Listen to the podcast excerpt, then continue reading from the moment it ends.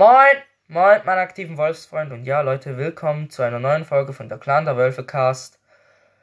Ja, heute lese ich das siebte Kapitel der Fanfiction vor. Und ja, Leute, legen wir los. Wieso hätten sie mich getötet? Blaze sagte ruhig. Schneesturm, du bist ein Elementwolf und nicht irgendeiner. Du, Schneesturm, Sohn von Akira und Rahmklaue. Du bist der Anführer der Elementwölfe. Du musst nur noch die Mitglieder finden. Auch noch nebenbei. Du bist. Ach, noch nebenbei.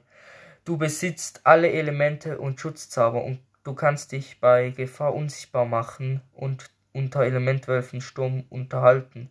Mit Gedankensprache. Und du hast einen, eine besondere Fähigkeit, die musst du selbst finden. Schneesturm fragte, muss ich sie alleine suchen? Blaze antwortete, nein, wir kommen mit.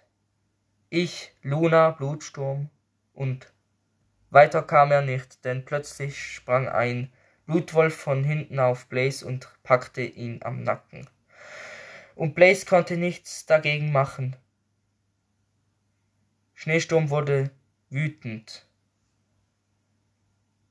als er sah, dass der Blutwolf nicht irgendein Blutwolf war, sondern der Blutwolf, der seine Mutter auf dem Gewissen hatte. Plötzlich.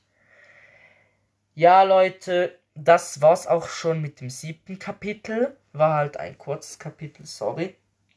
Aber ja, Leute, hoffe ich hat es euch trotzdem gefallen und ja.